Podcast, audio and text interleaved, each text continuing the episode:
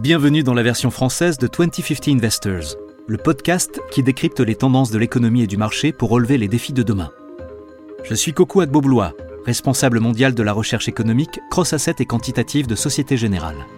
Dans chaque épisode de 2050 Investors, je mène l'enquête sur une grande tendance qui impacte l'économie, la planète, les marchés et vous.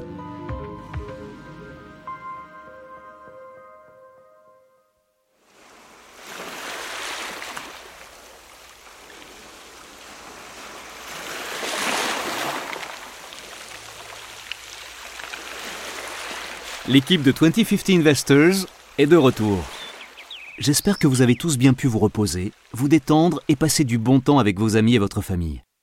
Et surtout, j'espère que vous avez bien rechargé vos batteries, renouvelables bien sûr, surtout après l'éprouvant procès de l'hydrogène par podcast pour lequel vous avez été juré dans notre dernier épisode. Chaque année, le mois d'août, c'est enfin l'occasion pour beaucoup d'entre nous de nous évader loin du quotidien et de quitter la grisaille et l'agitation des centres-villes pour rejoindre des destinations plus calmes et ensoleillées. Mais cet été, cette quête de sérénité s'est traduite par l'occasion d'être les témoins directs de phénomènes inhabituels. Températures exceptionnellement élevées, sécheresse ou même méga-feux de forêt. Autant de manifestations du dérèglement climatique qui ont atteint des niveaux records à travers le monde. Et on peut en dire autant de l'inflation. Oui, les prix des biens et des services traversent eux aussi leur propre réchauffement planétaire.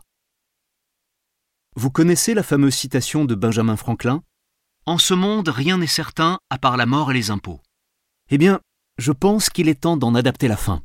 En ce monde, rien n'est certain à part la mort, les impôts, le dérèglement climatique et l'inflation. Parfois, je me demande vraiment si tu es plutôt optimiste ou pessimiste, Coco. Mais dis-moi, As-tu passé de bonnes vacances? De mon côté, c'était génial. J'ai renforcé mes compétences en podcasting, et j'ai continué mon apprentissage automatique en analysant tous les épisodes de 2050 Investors. J'ai aussi fait un peu de tourisme dans le métavers. Et toi, je suis sûr que tu as bien rechargé tes batteries avec de l'hydrogène bleu premium. Ça tombe bien que tu parles de bleu, Siri.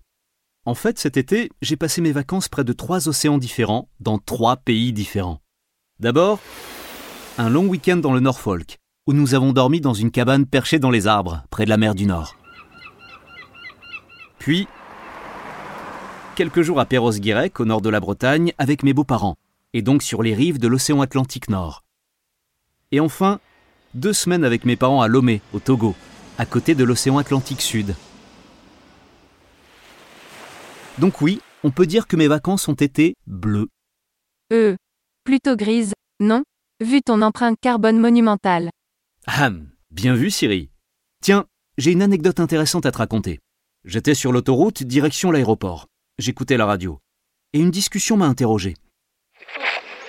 Le sud de l'Europe est frappé par une vague de chaleur exceptionnelle pour un mois de juin. Ça parlait de la sécheresse record qui sévissait à ce moment-là et de la pénurie d'eau en Europe. Cette émission de radio avait bien raison, Coucou. Plusieurs articles de presse soulignent le fait que cet été a été marqué par des sécheresses importantes et durables dans le monde entier, de l'Europe à la Chine en passant par les États-Unis et l'Afrique, avec de graves répercussions, allant des pénuries d'énergie à une grave insécurité alimentaire. Oui, c'est vrai, mais mes neurones étaient en mode vacances, ne pas déranger.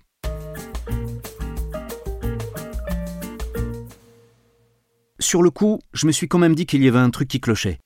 Après tout, comment peut-on avoir un problème de rareté de l'eau alors que cet élément constitue près des trois quarts de la surface de la Terre? C'est vrai ça. Après tout, on appelle la Terre la planète bleue et pas la planète rouge.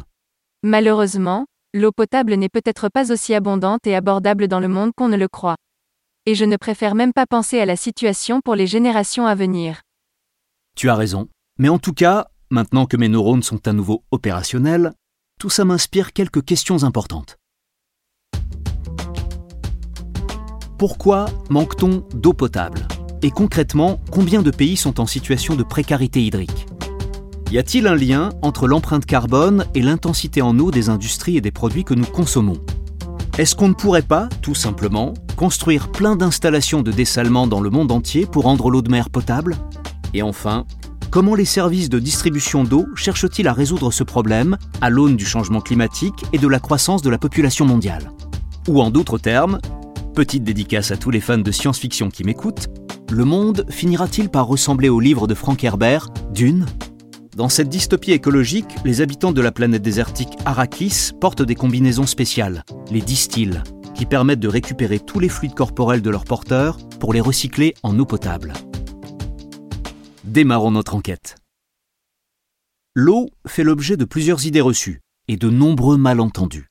Alors, avant de rentrer dans le vif du sujet, je vous propose d'en dissiper quelques-uns en revenant sur deux concepts importants. Vous êtes prêts?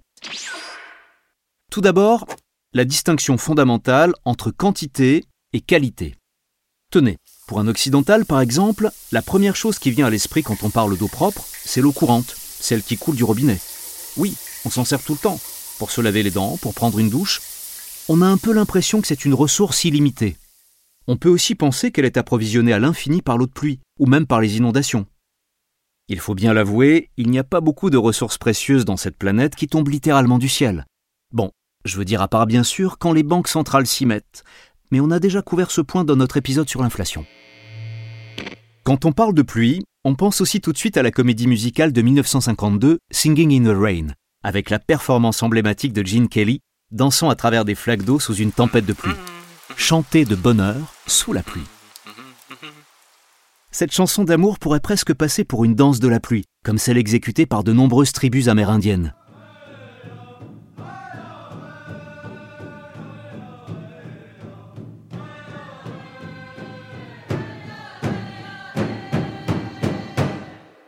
D'ailleurs, un petit point intéressant en passant. Toutes les sociétés, à travers le temps et à travers chaque continent, ont mis au point leurs propres techniques pour invoquer la pluie. Mais les Chinois sont les seuls à avoir eu l'idée de tirer des roquettes dans le ciel pour disperser les nuages de pluie avant les Jeux olympiques de Pékin 2008, pour garantir que la météo serait au beau fixe. Pour faire encore une fois référence au livre d'une, qui a été récemment adapté à l'écran, c'est vraiment un luxe réservé aux nations dotées d'eau en surabondance. Ok, revenons à la quantité et à la qualité. D'après un article intitulé Combien d'eau y a-t-il sur Terre publié sur le site earthhow.com, 71% de la surface de la Terre est constituée d'eau. Traduction Notre planète contient environ 1200 milliards de milliards de litres. Mais le problème, c'est que 97,2% de cette eau est de l'eau salée dans les océans, qui n'est pas potable. On ne compte que 2,5% d'eau douce, dont 2,1% est piégée dans les glaciers. Seulement 0,65% de cette quantité se trouve dans les eaux souterraines. Et le reste, c'est-à-dire un tout petit 0,02% dans les lacs et dans l'humidité du sol. Deuxième concept clé, la distinction entre le stock et les flux. Quand on pense à l'eau, on pense d'abord à l'endroit où on peut la trouver, le stock. Mais il faut aussi tenir compte de la manière dont elle se déplace, les flux. L'eau se déplace continuellement dans la nature en suivant trois étapes l'évaporation, la condensation et le ruissellement. Les courants océaniques sont comme des transporteurs géants qui déplacent en permanence d'énormes quantités d'eau. C'est le fameux cycle de l'eau, un processus délicat qui permet de reconstituer des réserves d'eau à la surface de la planète. En fait, c'est un véritable mécanisme naturel de captage et de stockage de l'eau propre. Euh, captage et stockage propre Ce n'est pas encore un concept lié à l'hydrogène ça? Ce procès t'a vraiment marqué, Coco. Ha ha ha, Siri. Mais revenons à l'eau, et à une question clé pour notre enquête. Comment le changement climatique perturbe-t-il cet ingénieux cycle de l'eau? Un article de l'ONG Climate Reality Project souligne ce qui est à première vue une contradiction. Le changement climatique augmente les risques de fortes pluies et aussi les risques de sécheresse extrêmes. En fait, le cycle de l'eau dépend beaucoup de la température et de la pression atmosphérique. Pourquoi? Pensez à l'effet papillon. La hausse des températures va affecter directement la concentration de vapeur d'eau, et donc les formations des nuages, et donc les précipitations, et donc les débits des cours d'eau. Plutôt clair, non?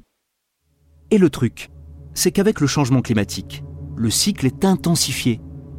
Par exemple, une température de l'air plus élevée se traduit par plus d'évaporation de l'eau, et l'air, plus chaud, peut contenir plus de vapeur d'eau, ce qui entraîne des tempêtes de pluie intenses qui provoquent des inondations dans le monde entier. De telles quantités d'eau qui tombent en peu de temps ne peuvent tout simplement pas être absorbées par le sol aussi vite. Et ça donne des tragédies. comme on peut l'observer actuellement au Pakistan.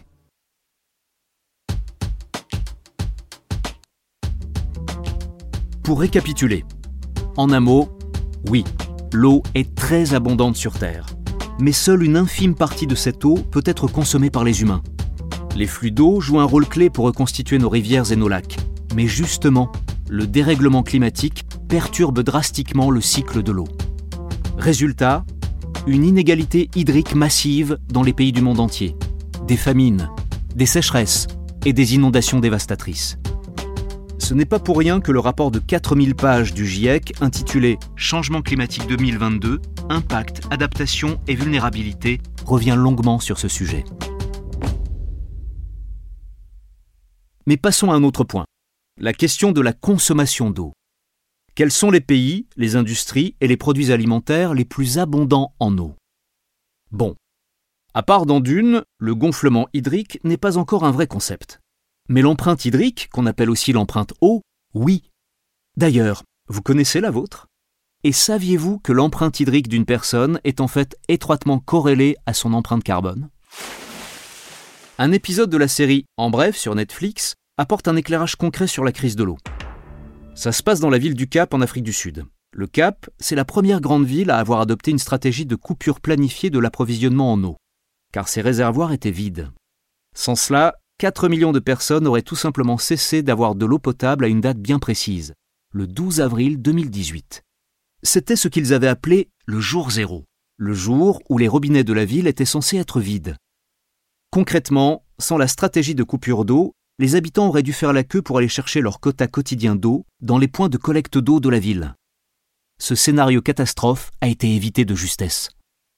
Au cours des prochaines décennies, des villes telles que Sao Paulo, Melbourne, Jakarta, Londres, Pékin, Istanbul, Tokyo, Bangalore, Barcelone ou encore Mexico sont menacées à leur tour de faire face à un jour zéro similaire en raison du changement climatique. Et la série montre que d'ici 2040, la plupart des pays du monde n'auront pas assez d'eau potable pour répondre à la demande de leur population. Waouh, ça fait vraiment peur. Et ça appelle à une question évidente, celle de la demande. Au fait, quelle quantité d'eau on consomme nous les humains? En fait, la consommation d'eau suit à peu près la même tendance que celle de la consommation mondiale d'énergie et de la combustion de combustibles fossiles, qu'on a évoqué dans l'épisode La grenouille et le changement climatique. On connaît le topo. Croissance démographique, urbanisation, agriculture intensive. D'ailleurs, en parlant de grenouilles, avec toutes ces histoires, on risque bien de manquer d'eau pour faire bouillir notre grenouille proverbiale. C'est le comble, non? Je crois qu'on est bon pour changer le titre de cet épisode. Que pensez-vous de La grenouille et le barbecue? Blague à part, les chiffres sont affolants. La consommation d'eau a presque été multipliée par 7 au cours du siècle dernier. D'après le site ourworldindata.org, l'utilisation mondiale d'eau douce est passée de 671 milliards de mètres cubes en 1901 à 4000 milliards de mètres cubes en 2014. Et ça, c'était il y a 8 ans. Selon le site water.fila.gov, un habitant moyen des États-Unis utilise environ 380 litres d'eau par jour. Une baignoire remplie, 137 litres. 6 à 8 chasses d'eau tirées par jour, 90 litres. Une douche de 10 minutes avec un débit de 7,6 litres par minute, 76 litres. Un cycle de lave-linge, 57 litres. Se rincer le visage, se brosser les dents, se laver les mains, 10 litres. Et la liste pourrait continuer encore et encore. Voilà pour notre usage personnel de l'eau. Et dans le monde de l'industrie, est-ce que les chiffres sont vraiment plus élevés? En cherchant la réponse à cette question, je suis tombé sur un article publié sur le site smarterbusiness.co.uk, intitulé simplement Les secteurs qui consomment le plus d'eau. Alors, qui sont les cinq champions de la consommation d'eau? À la première place, la culture des fruits et des légumes, les cultures les plus assoiffées étant le blé, le maïs, le riz, le coton et la canne à sucre. À la deuxième place, l'industrie textile. Écoutez bien, la production d'une seule paire de jeans nécessite près de 7600 litres d'eau.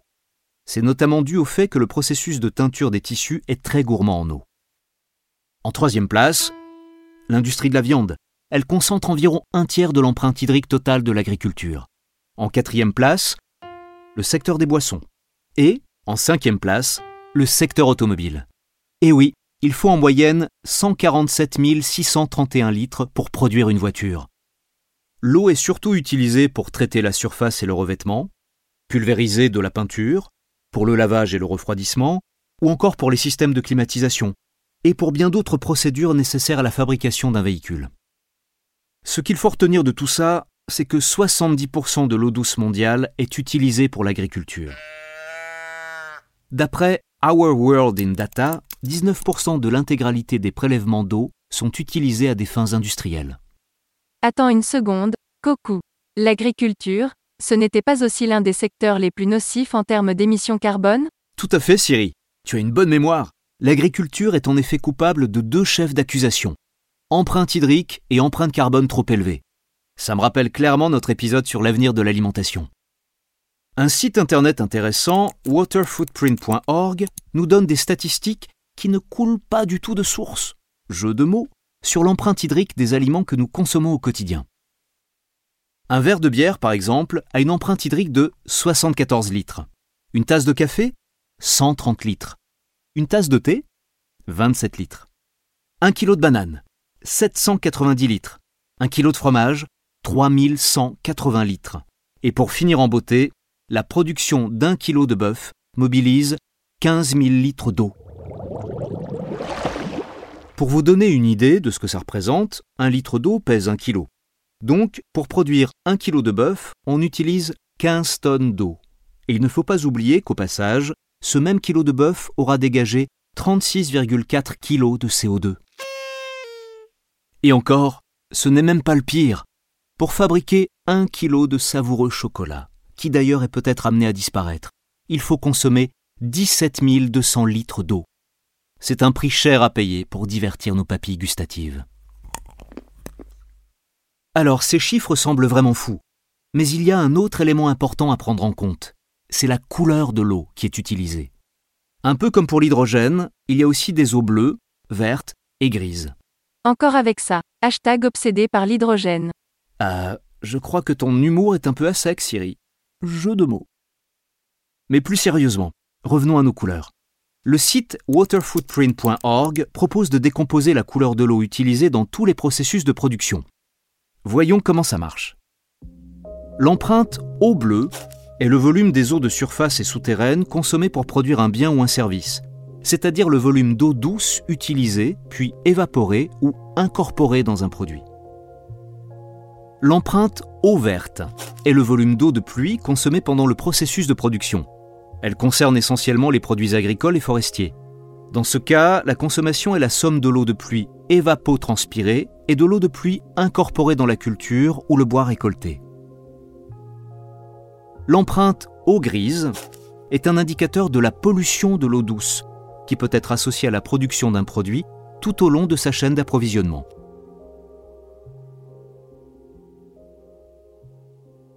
Je sais, je sais, ça fait beaucoup d'informations. Mais croyez-moi, ce sont des concepts importants, qui deviendront certainement très pertinents dans les années à venir. Mais pour l'heure, il est temps de parler des solutions. Est-ce qu'on va devoir porter des combinaisons distiles comme dans Dune dans un avenir proche? Pour répondre à cette question, j'ai vu un documentaire intéressant qui a été diffusé sur la chaîne CNBC et qui s'appelle sobrement Le dessalement de l'eau de mer peut-il sauver le monde? On y apprend que une personne sur trois dans le monde n'a pas accès à l'eau potable.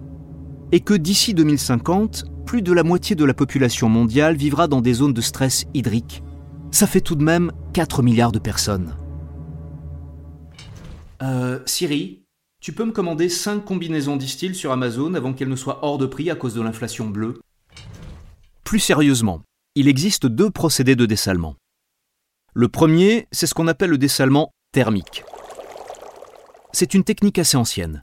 Elle consiste tout simplement à faire bouillir de l'eau, en vérifiant bien sûr qu'il n'y a pas de grenouilles cachées à l'intérieur, pour capter la vapeur qui se dégage et la transformer en eau douce. Le deuxième procédé, c'est l'osmose inverse. Il a été inventé dans les années 1960. Cette technique n'utilise pas de chaleur. Il s'agit de pressuriser l'eau et de la faire passer à travers une membrane pour la séparer du sel. L'osmose inverse est plus rentable que le dessalement thermique, et c'est une méthode couramment utilisée au Moyen-Orient et en Afrique par exemple. L'Arabie saoudite et les Émirats arabes unis, qui ne sont clairement pas des pays abondants en eau, produisent à eux seuls 25% de l'eau douce dessalée dans le monde. Mais il y a un mais. J'en étais sûr, il y a toujours un mais. C'est vrai. Le problème, c'est que le dessalement est très énergivore. Il est coûteux et a un impact écologique négatif pour la vie marine. Il faut mobiliser beaucoup, beaucoup d'énergie pour briser le lien entre l'eau et le sel. Et il faut encore plus d'énergie pour extraire l'hydrogène d'une molécule d'eau. En fait, il est 25 fois plus énergivore de dessaler que d'opter pour une autre alternative. Et ce n'est pas tout. Le produit dérivé du dessalement, est une eau hyper salée qu'on appelle la saumure. Et quand elle est rejetée dans l'océan, elle coule et détruit la faune et la flore des fonds marins. En plus, il faut quand même ajouter que ce processus n'est efficace qu'à 50%. Traduction. Pour chaque litre d'eau dessalée, nous produisons un litre et demi de saumure. La vraie solution, c'est d'améliorer l'efficacité de notre approvisionnement en eau et de sa chaîne de valeur grâce à la technologie on peut penser à de l'eau intelligente, un peu à la manière des villes intelligentes. Le documentaire montre l'exemple concluant d'Israël, qui est aujourd'hui en état d'abondance hydrique. Comment ont-ils fait? Voici quelques bonnes pratiques mises en avant. Remplacer l'irrigation par submersion par une irrigation goutte à goutte ou micro-irrigation. Mettre en place des cultures résistantes à la sécheresse. Traiter les eaux usées dans une optique d'utilisation agricole. Modérer notre utilisation d'eau réparer les fuites sur les réseaux de canalisation. Oui, oui, c'est un vrai problème. 42% de l'eau est gaspillée comme ça.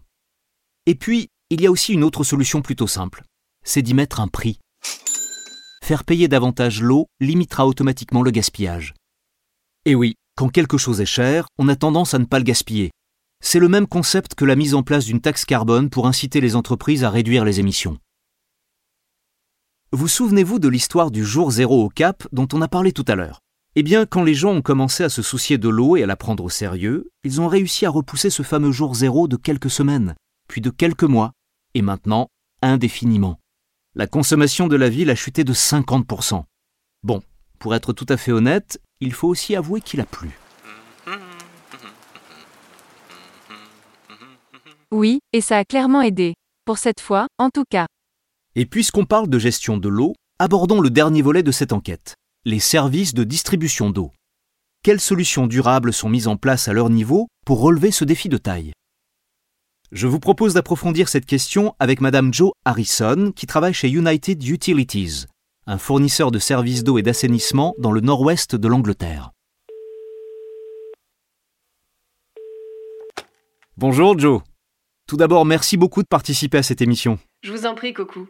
Merci à vous de m'avoir invité, je suis ravi d'échanger avec vous. Alors, pour situer un peu, pendant cet épisode de 2050 Investors, on a beaucoup parlé de l'avenir de l'eau et de l'approvisionnement en eau. Et vous allez pouvoir nous aider à y voir plus clair. Ma première question concerne le changement climatique. À votre avis, quel sera son impact sur l'approvisionnement en eau douce? Le changement climatique va avoir un impact sur l'approvisionnement en eau douce, et même plusieurs impacts. On va être touché par des changements dans les précipitations, par des changements de température et aussi par toutes les conséquences plus larges que ces changements entraîneront sur l'environnement. D'ailleurs, l'un des impacts que nous constatons déjà, c'est le changement de la température de nos réservoirs. Sur les dix dernières années, la température de nos réservoirs a augmenté d'un degré. Cette augmentation de un petit degré a conduit à une prolifération accrue d'algues et donc à une modification de la turbidité de l'eau, mais aussi de son goût, de son odeur et de son apparence. Et tout ça, ça veut dire qu'on doit mettre en place des processus de traitement supplémentaires pour pouvoir, bien sûr, rendre cette eau propre à la consommation. Et parfois, on ne peut tout simplement pas la traiter, ce qui limite encore davantage la quantité d'eau disponible dans notre région. Voilà pour un exemple d'impact immédiat qu'on subit dès aujourd'hui. Mais les températures plus élevées vont aussi affecter la façon dont on va traiter les eaux usées. Parce que si la température des rivières augmente, ça veut dire qu'on va devoir se conformer à des normes toujours plus strictes pour garantir que la qualité de l'eau en aval n'est pas dégradée. Maintenant pour parler des précipitations. On le sait, nous allons avoir des hivers plus chauds et plus humides, des tempêtes plus intenses et encore une fois plus d'inondations, en particulier dans les zones urbaines. Et puis nous allons voir des étés plus secs et plus chauds. Et ça, c'est un enjeu majeur pour nous, dans le nord-ouest de l'Angleterre, parce que la majeure partie de notre approvisionnement en eau Plus de 95% de notre approvisionnement en eau, pour être exact, provient de réservoirs qui récupèrent l'eau de pluie. Et quand toute une région est alimentée par des réservoirs, l'impact est doublé, si on peut dire. Parce que quand il fait chaud et sec, la consommation d'eau augmente. Et dans le même temps, comme il pleut moins, l'approvisionnement en eau diminue. C'est donc l'un des leviers sur lesquels on doit travailler dans le Nord-Ouest. On doit changer ce mix d'approvisionnement et miser davantage sur les sources d'eau souterraines pour équilibrer un peu l'offre et la demande en eau. Voilà pour les effets immédiats et directs, mais il y a aussi une multitude d'impacts secondaires à prendre en compte. On peut penser à l'augmentation du nombre de glissements de terrain, qui nuisent à la qualité de l'eau et qui sont dus tout simplement à la déstabilisation des terres en raison des tempêtes plus intenses. Il y a aussi le risque accru de feux de forêt. Un grand nombre de nos réservoirs sont situés à proximité de zones montagneuses recouvertes de tourbes, et cette tourbe est très inflammable. On a dû faire face à un certain nombre de feux de forêt dans les dernières années, et tout ça a un impact sur l'approvisionnement en eau, dans la mesure où ça affecte clairement, tout simplement, sa qualité. Voilà, donc on peut dire que le changement climatique va avoir un impact certain et même plusieurs impacts. Il va aussi modifier la résilience des communautés qu'on dessert, et il peut aussi potentiellement affecter la santé de nos clients. Tous ces risques nous amènent à modifier en profondeur la façon dont on conduit nos activités. Waouh, c'est passionnant. Mais je dois avouer aussi que ça fait peur de penser à tous ces défis qu'il va falloir relever. Si je comprends bien, il va falloir diversifier l'approvisionnement en eau et aussi rendre tout ce processus plus résilient. Alors comment fait-on? Comment les fournisseurs de services d'eau comme le vôtre, United Utilities, vont faire pour se préparer aux pénuries d'eau à venir? Est-ce que vous pensez qu'on va aussi devoir faire face à un jour zéro, comme au Cap en 2018 à ce sujet, on travaille en étroite collaboration avec le gouvernement et les régulateurs au Royaume-Uni pour vraiment réfléchir à ce qu'on va devoir faire à l'avenir. On suit une approche très structurée en mettant en place ce qu'on appelle une planification des ressources en eau. Comment ça marche? Tous les cinq ans, on met au point un nouveau plan de gestion des ressources en eau qui étudie très précisément quels seront les besoins en eau à long terme.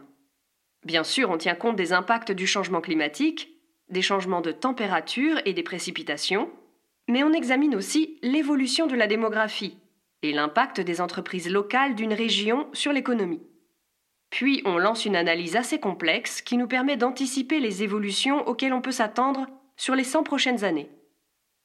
Tout ça nous aide à mieux comprendre en fait quels changements on doit apporter dans nos zones d'approvisionnement en eau, et ça nous aide aussi à déterminer justement les modalités de la planification des ressources hydrauliques à long terme.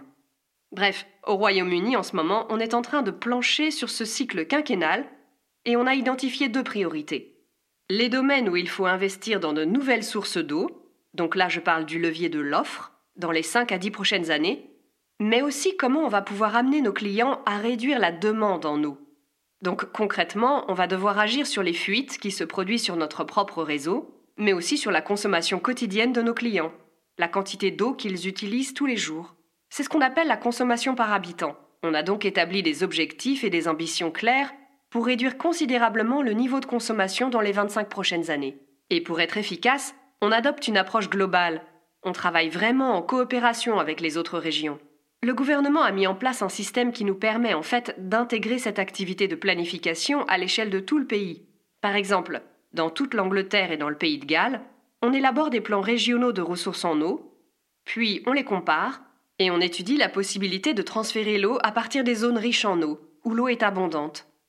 Je pense par exemple aux régions du nord-ouest de l'Angleterre et au pays de Galles. On étudie alors la possibilité de transporter cette eau vers d'autres régions, plus précaires en eau.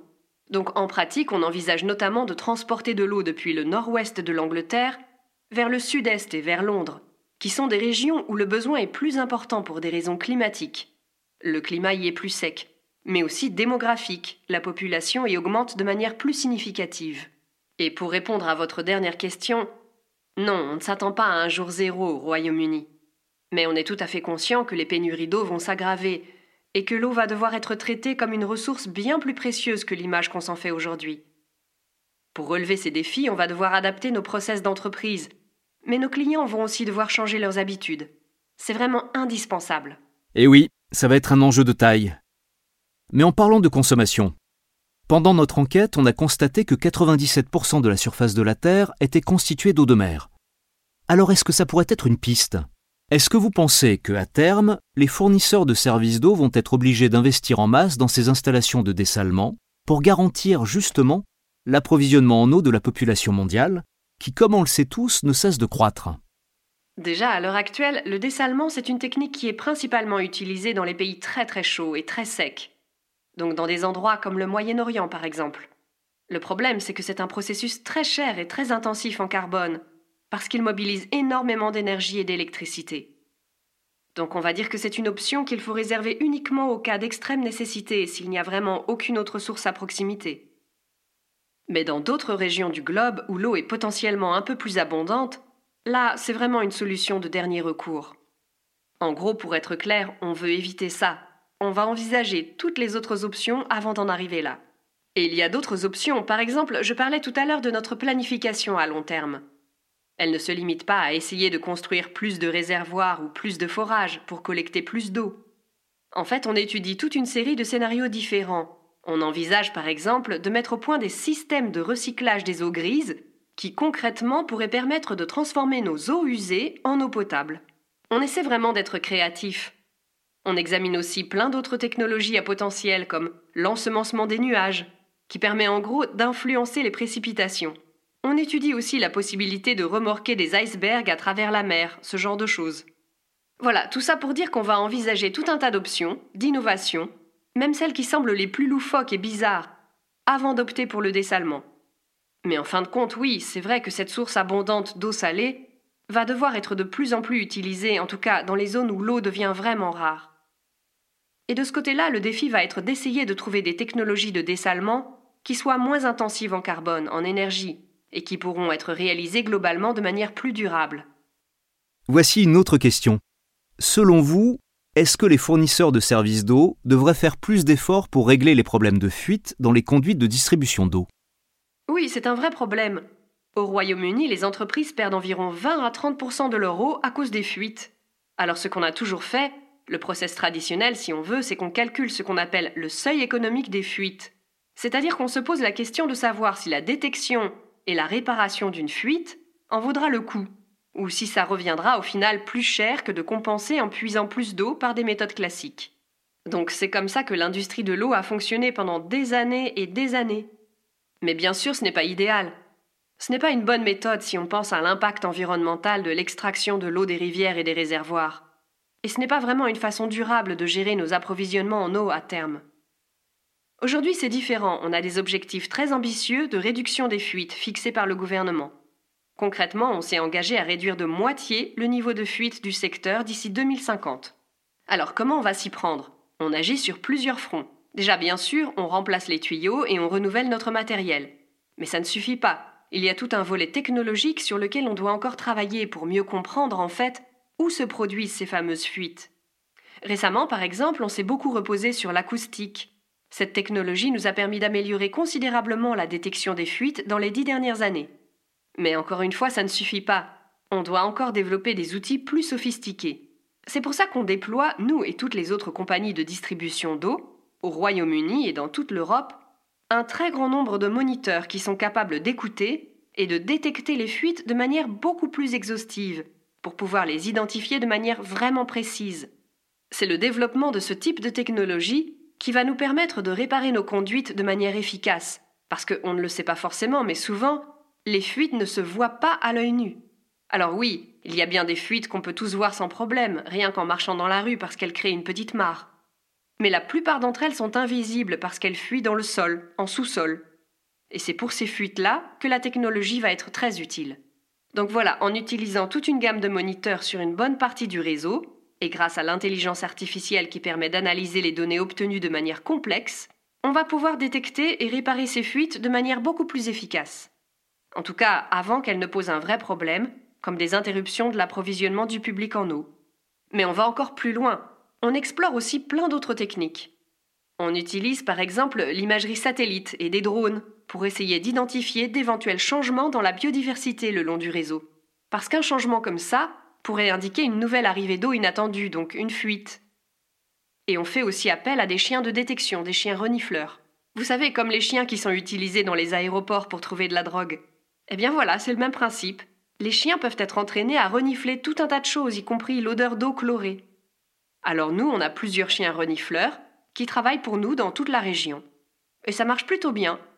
Ils sont même particulièrement doués pour trouver des fuites dans les zones rurales.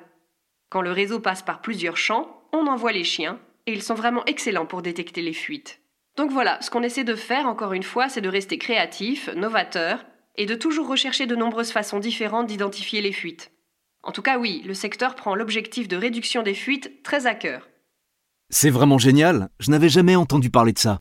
C'est assez fou de voir à quel point les solutions envisagées peuvent être aussi innovantes. J'ai une dernière question qui concerne l'avenir des tarifs, du coût de l'eau. Est-ce que vous pensez que le déséquilibre attendu entre l'offre et la demande va entraîner une forte augmentation du prix de l'eau? Est-ce qu'on va parler d'or bleu d'ici la fin du siècle, en tout cas à l'échelle de la planète? C'est simple, ce que j'en pense, c'est que vous avez tout à fait raison. Je pense que les gens et la société en général, dans le monde entier, ne se rendent pas compte de la vraie valeur de l'eau. Je dis dans le monde entier, mais c'est surtout vrai dans les pays occidentaux et en Europe, parce que l'eau y est abondante, et personne ne considère l'eau en fait comme une ressource rare et très précieuse. Donc oui, il est évident que les entreprises doivent faire plus d'efforts et jouer un rôle actif pour protéger les ressources en eau. Mais les particuliers vont devoir jouer le jeu aussi. On va devoir changer nos habitudes au quotidien pour arrêter de gaspiller l'eau, et beaucoup de gens ont déjà commencé à le faire, bien sûr. Mais pour que ces changements de comportement soient généralisés et durables, pour que tout le monde prenne bien conscience de la valeur de l'eau, oui, il va falloir que l'eau devienne un bien plus cher.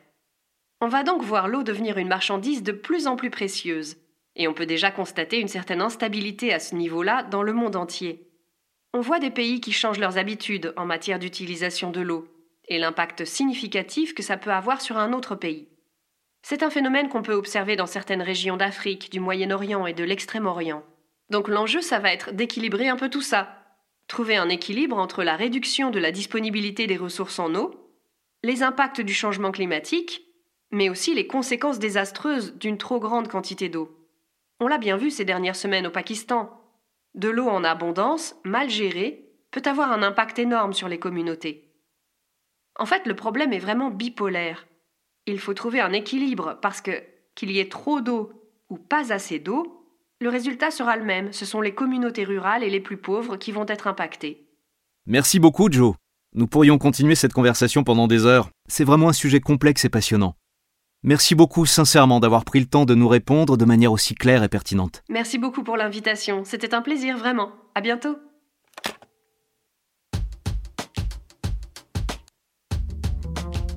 Pour rendre hommage à notre regrettée reine Elisabeth II, je vais conclure cet épisode par l'une de ses citations les plus célèbres sur le thème du changement.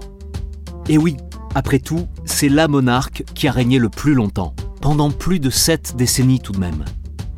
Alors, on peut dire qu'elle a des choses intéressantes à nous apprendre sur le changement. C'est parti.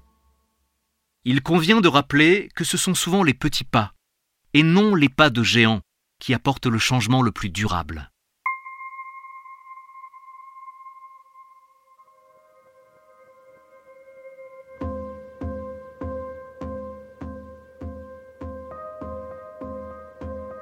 Merci d'avoir suivi cet épisode de 2050 Investors. Et merci à Joe Harrison pour son point de vue passionnant. J'espère que cet épisode vous aura aidé à mieux saisir les enjeux liés à l'eau et à comprendre comment nous devrons nous y adapter d'ici 2050. 2050 Investors est disponible sur toutes les plateformes de podcast et de streaming. Si cet épisode vous a plu, mettez-nous plein d'étoiles sur Apple Podcast, laissez des commentaires où vous voulez, abonnez-vous et surtout, parlez-en autour de vous. Rendez-vous au prochain épisode. Et en attendant, Hydratez-vous.